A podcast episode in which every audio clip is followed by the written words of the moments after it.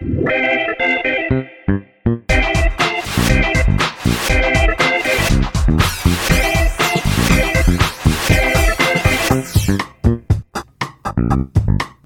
迎收听《朋友们》，我是十一，我是梅心。我在网络上看到一个叫做“小鸡上工”的一个网页，它是一个让你可以随时去接任务打工的一个间歇式的赚钱的机会。上面会出现很多奇奇怪怪的任务，只要有那个能力，你就可以上去接任务赚钱，像派遣工，有一点像。上面有很多的，比如说教你怎么样写软体、英文家教，我觉得我们都可以上去接。但是我看到几个很有趣的，像是请你帮我写电影的观后心得，一篇这样吗？一篇五百个字，那你就可以赚到两百元。可以叫他们帮忙想主题吗？在上面可以找到很多奇奇怪怪、各式各样类型的都有。还有一个说是征求搬运工，最近抓到男朋友劈腿，他们原本是同居的状态，想要马上就搬离开这个现场，需要有临时工来帮他搬家，所以他跟你说，我约大概三个小时的时间，一天，那你帮我搬家，我就给你一千块。我们刚刚讲那个电影这件事情，我就很想去报名参加。像我的文字量这么的澎湃，似乎是可以赚点小钱。哎、欸，这可以哎，我建议你不要，你已经有很多工作了。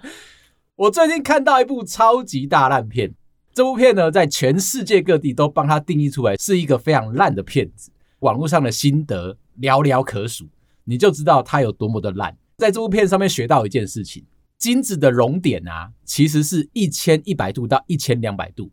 那为很重要吗？我需要知道吗？故事是在说，皮尔斯布洛斯南是一个神偷，哦，是他演的。对，然后他要去偷一批金子，那一批金子在一个监狱里面，他就想到了一个不错的方法，潜入了这个监狱之后啊，为了害怕被所长他们抓到，他就把金块丢到微波炉里面加热。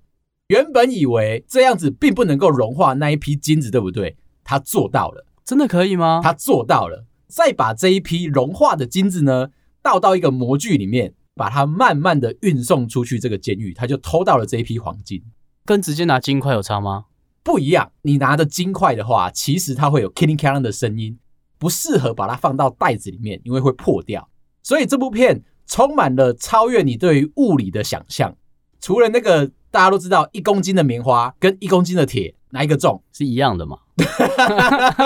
它只是改变它形状吗？没错，所以呢，但我还是觉得微波炉办不到，是有点骗人。这就是为什么这部片会被烂番茄列上十七趴的好看率的这个原因，因为这部片实在是太夸张了，触发了我想要去投稿这一个工作的想法。他还有另外一个，你说当神偷哦，你可能不太适合。怎么会？工作上面难道已经不是神偷的角色吗？我觉得是啦，但你就维持在这个领域就好。另外一个是他请人帮他抢演唱会的票，不需要你去用手速去帮忙点呃系统去抢票，只需要你跳出来帮助他在回答歌手的深度问题的时候能够解答，可以回答完问题的话，你就可以赚到一千块。我就要来分享我到底是怎么样抢演唱会的票。我现在都会考试是吗？如果是一些比较大咖的，会有一些比较深度的问题。比较简单的话，大概就是输入那个验证码啊。比较难的，你就要回答这个歌手很有很有层次逻辑，然后你要非常认识他，你才可以成为一个死忠歌迷回答出来的问题，这样才能买到票哦。好，那每次出的问题都是随机的。不光是比手速，重点还是在说你要多么的认识这个歌手。如果是我不认识的歌手的话，你叫我帮你抢票，我也是办不到。但如果是那个验证码的话，我教大家几招。第一个就是你的网页不要开得多，开三个以上就可以了。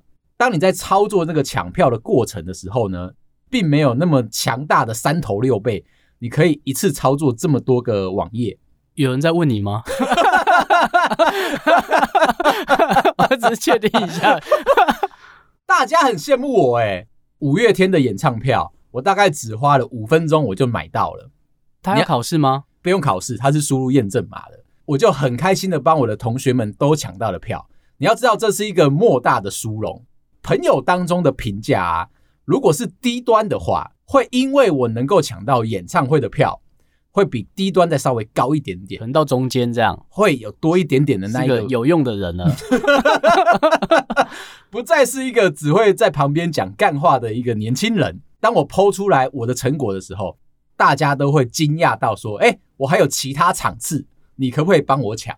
虽然我只有这个功能，但是我希望可以分享我的这个能力，告诉大家说：如果你学走了，也许你也可以跟我一样有这个抢票的能力。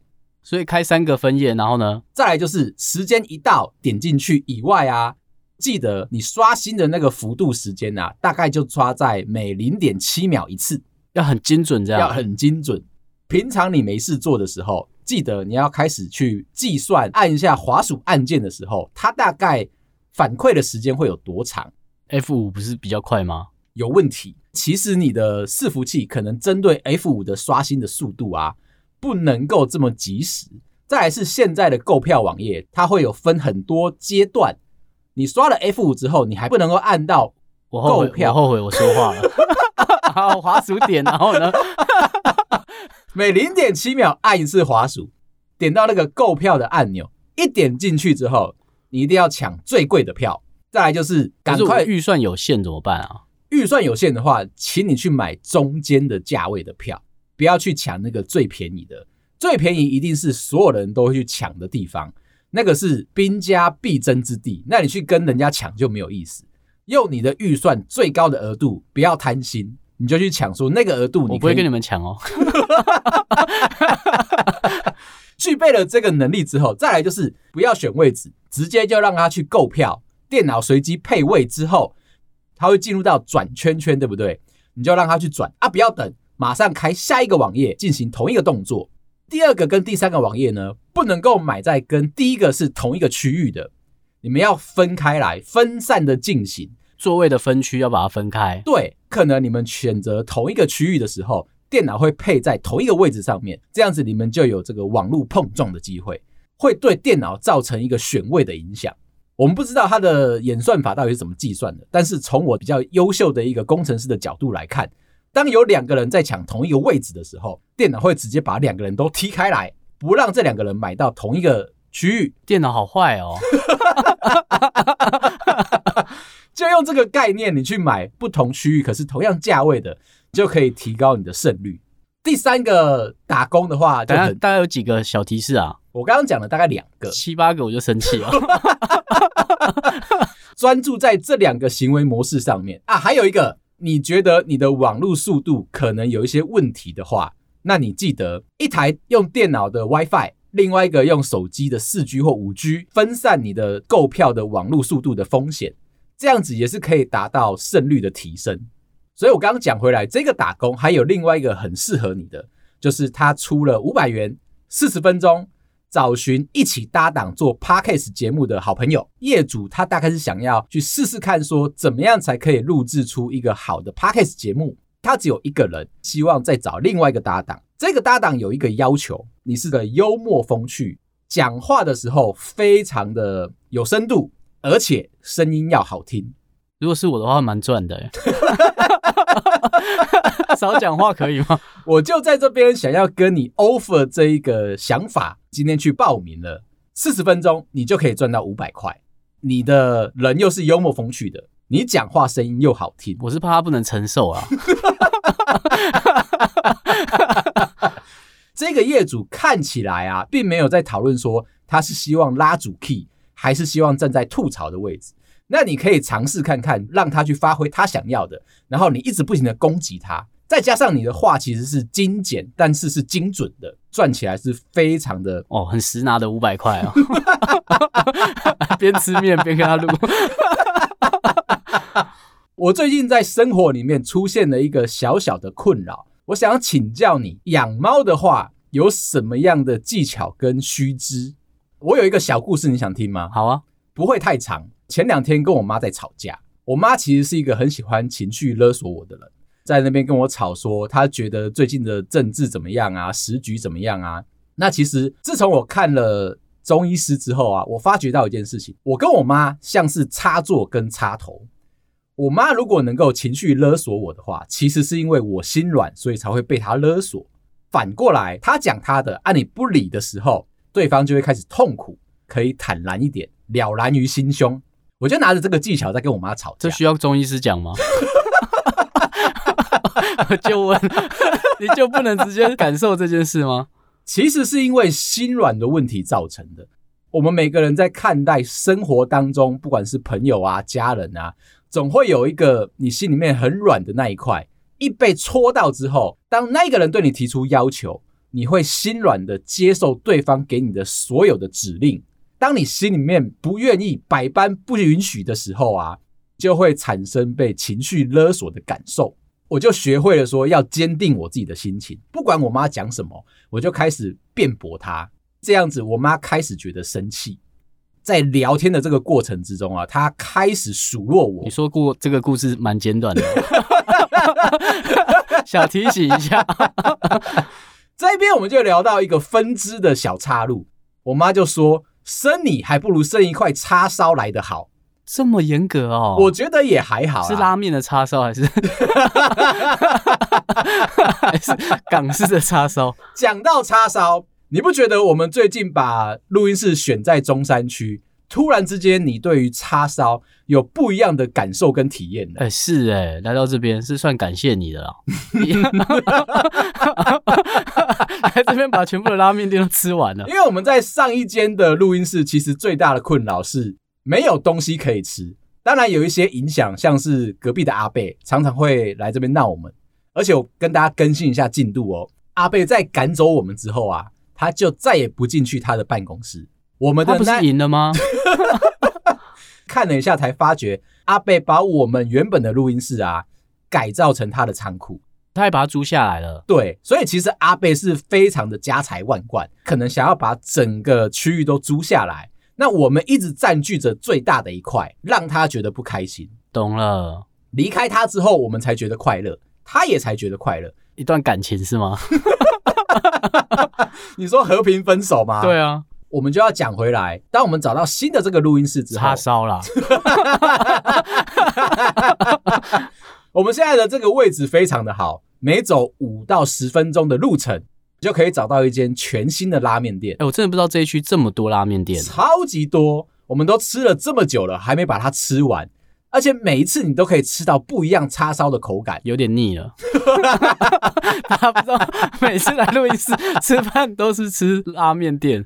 我想让你知道，我们对于拉面的追求啊。不是你在外圈的时候看到了这么肤浅，不一样的汤头，不一样的面条，不一样的叉烧，甚至是不一样的时间点，你在吃它都会有不一样的感觉。在这有点腻了，我也是要再强调一遍。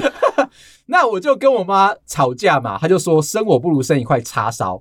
我们就开始讨论到说，最近有一个研究指出，如果你的小朋友是男生的话，生了男孩。爸妈的老化速度会比生女孩来得快的非常的多，那我就可以体现出来这个感觉嘛。因为我每次在跟我妈吵架的时候，我都是宁死不屈。她不管跟我讲什么，我都要跟她对着做。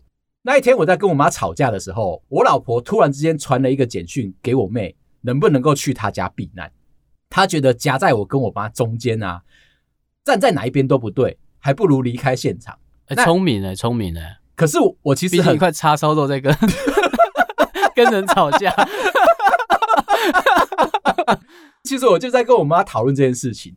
研究指出来，在她身上发生的结果是对的。她会觉得说，早知道就不要把我生下来，或者是说生女儿就好了。对，就不会有那么大的情绪的困扰。其实我就要拿着这个问题来问你，你会有这个感觉吗？就是我只生了一个小孩啊。我就觉得儿子应该就是这样啊，我希望生女儿的也这么累。我自己是觉得可能有一点点差不多，你的精力可能比较旺盛一点。像我女儿现在都已经可以熬夜到十一点多才睡觉，小小年纪四五岁哦，她已经有黑眼圈了。我只能够跟她说：“哎，你这个黑眼圈这样长在那边不好看，大大的眼睛配上了一个黑眼圈。”从小就这样子的话，你可能会慢慢的就知道没有那么讨人喜欢。哎、欸，我也是这样跟我儿子讲，哎，他也是会有黑眼圈嘛，所以他也不会十一点睡觉，他通常都是两三点。那我就问他，请问你在拼什么？你未来想加班多的是机会啊。他可能觉得人生苦短啊，能够玩乐的时间不多，所以要趁现在他有体力的时候，可以这样子好好的消耗一下。我在跟我妈吵架的这个过程啊，她就说下一次有机会，她觉得她要去养一只猫来替代我的这个角色。这么残忍的话哦？会吗？我觉得蛮残忍的。我觉得还好啊。那怎么不养瓜牛？这样程度就有差了吧？至少都比叉烧好。我觉得是有一个小小幅度的进步。同样的问题拿去问我女儿，我就问她说：以后长大，她想要养什么样的宠物？二话不说就跟我说他想要养猫。概念也很简单，因为猫会自己清理自己，他就不需要去照顾对方。狗狗的话，他觉得要花心力去处理那只狗，他会觉得有一点累。因为我是大学之后，我姐带了一只猫回来，反正他就是有一天我跟我爸妈在吃饭，然后我姐就说：“哎、可不可以去载他们？”就是为什么是载他们？然后就说：“你就赶快叫爸爸过来。”这样，然后我们就是好吧，我们就全部都去他朋友家载他。回来的时候，他就拎了一只猫回来。他们是只说他跟那只猫，我们家就开始养了第一只猫。第二只猫也是大概的流程，就是他也不先讲，叫我们去接它，大包小包就回来。只是我不知道为什么刚好生出来都是有品种的，那个预谋感很强烈，感觉就已经先预定过了，是不是？我觉得有点像，或是刚好朋友的家里的猫要生小孩，那因为朋友家有血统嘛，所以他生出来的小孩也是有血统的。可是如果我是你爸，接到这个电话的时候，其实我会很紧张。你姐的意思是他们？我会想说，是不是会凭空带一个男朋友回来？那我爸可能会开心。为什么？因为那时候我姐已经出社会啦，一直没有男朋友的状态哦，所以我爸妈会觉得应该要交男朋友了，就带回来是一只猫。为了这个东西，我稍微去研究了一下，为什么大家会成为一个猫奴的原因。从心理学上面的角色来看啊，猫的尺寸跟它的重量其实接近小婴儿。再来就是它的叫声，其实也很接近小婴儿的这个哭声。我还研究到另外一件事情，每一只猫叫出来的那个喵喵的声音啊，其实它们是不能够跟别的猫进行沟通。它的那个喵喵声是针对于怎么样去控制它的主人。它今天知道它喵的方式可以触动主人去进行它想要做的事情。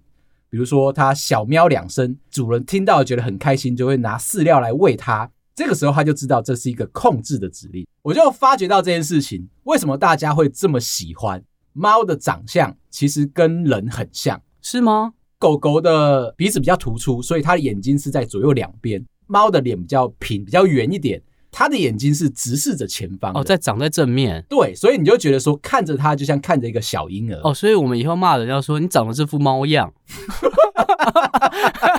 对，这样你就没有骂到对方，让对方不舒服。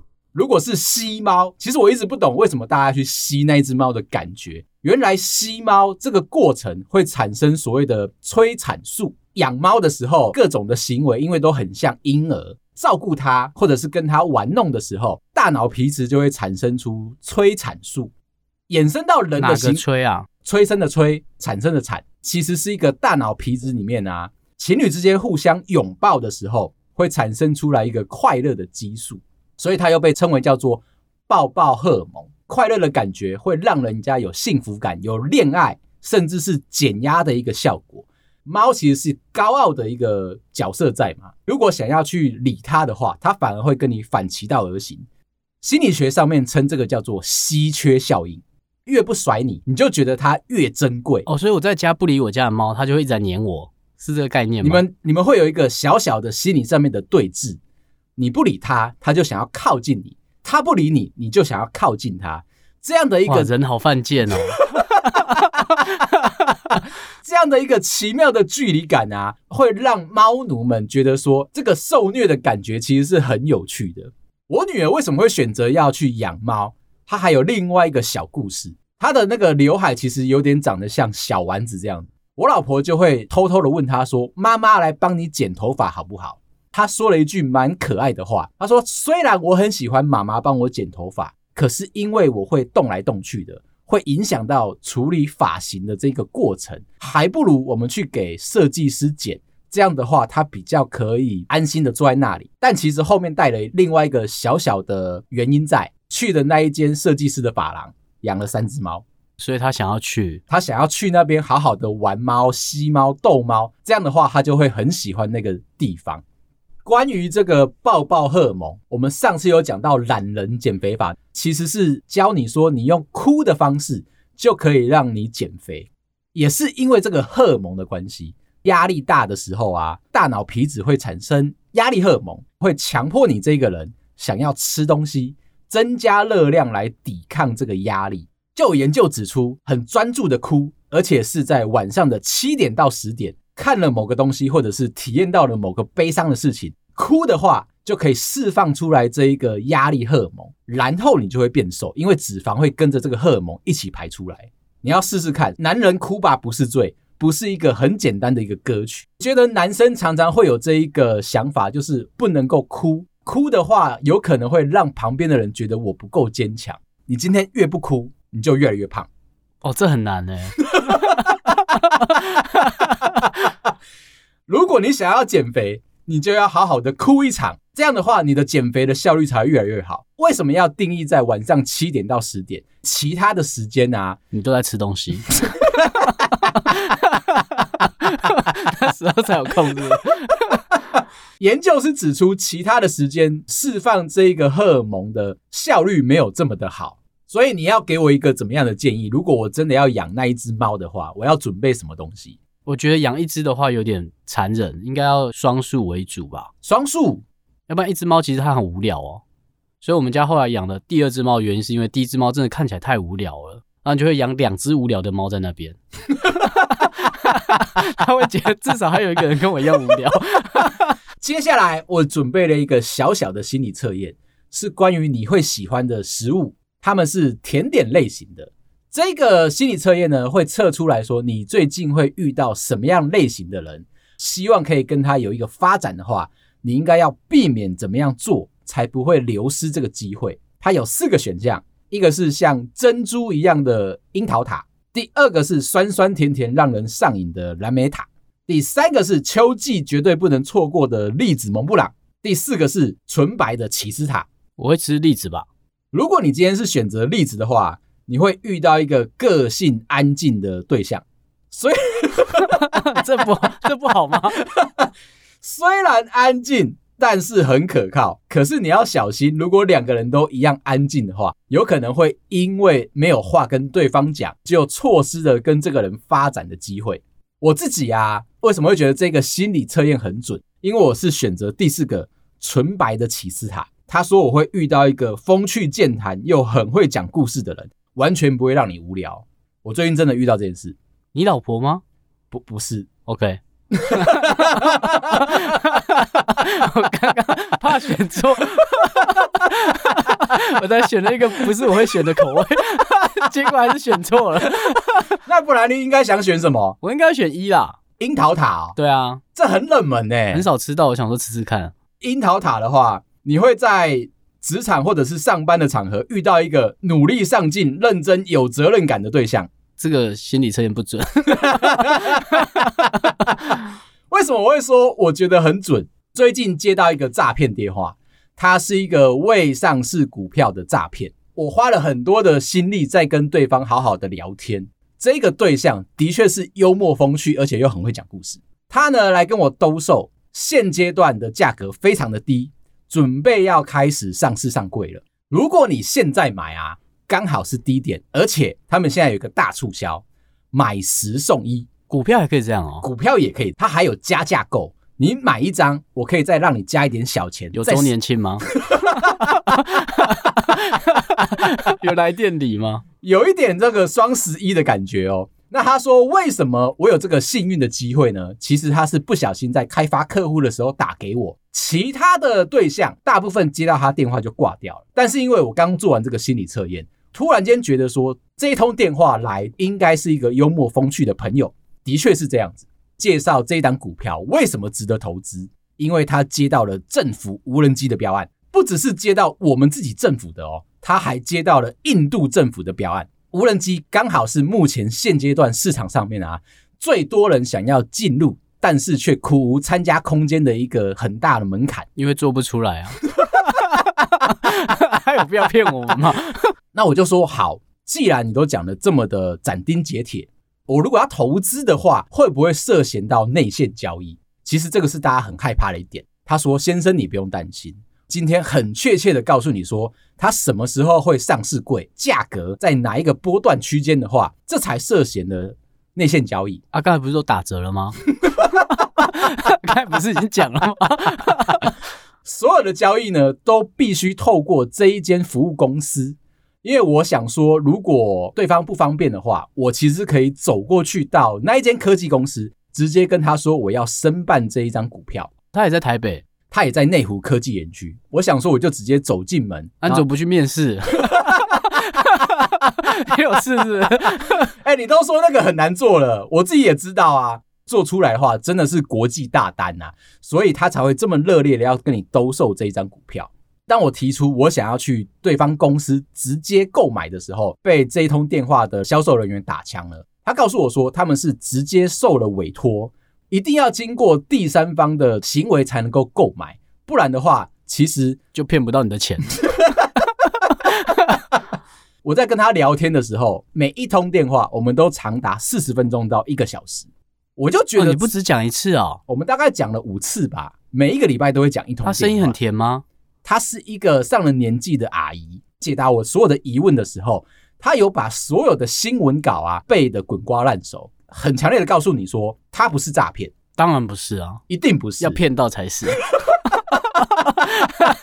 你在问的时候还没付钱吧？他很坦然的跟你说，他在跟你介绍的这些资讯都是公开透明的，可以自己去搜寻，一定都跟他讲的一模一样，所以他才可以这么斩钉截铁的告诉你，他不是诈骗的行为。哦，所以他有真实对到新闻事件，背得非常的滚瓜烂熟。另外，他也有要求小小的一件事情，投资了之后啊，必须要先。拍照你的双证件给他，必须要去跟科技公司购买这个股票。而有说，哎、欸，这样的话，你们会不会是诈骗？他说：“先生，我才要到才算，要讲几次，不要搞不清楚。”他说：“先生，我们才要害怕你骗我们的钱呢。拍完了双证件之后，他要去跟科技公司先给对方钱，才能够拿到这个股票的证明，完税证明。”所以他其实是先帮我付钱的。如果我到时候不认账，他们是不是亏了一笔？就是因为他觉得他们开发出来的客户啊，品质都非常的优良，就靠着电话。当然你也可以加他的 line，但是我就说啊，如果是这样的一笔这么大的金额，我想要跟你面对面实际的探讨交易，这样可不可以？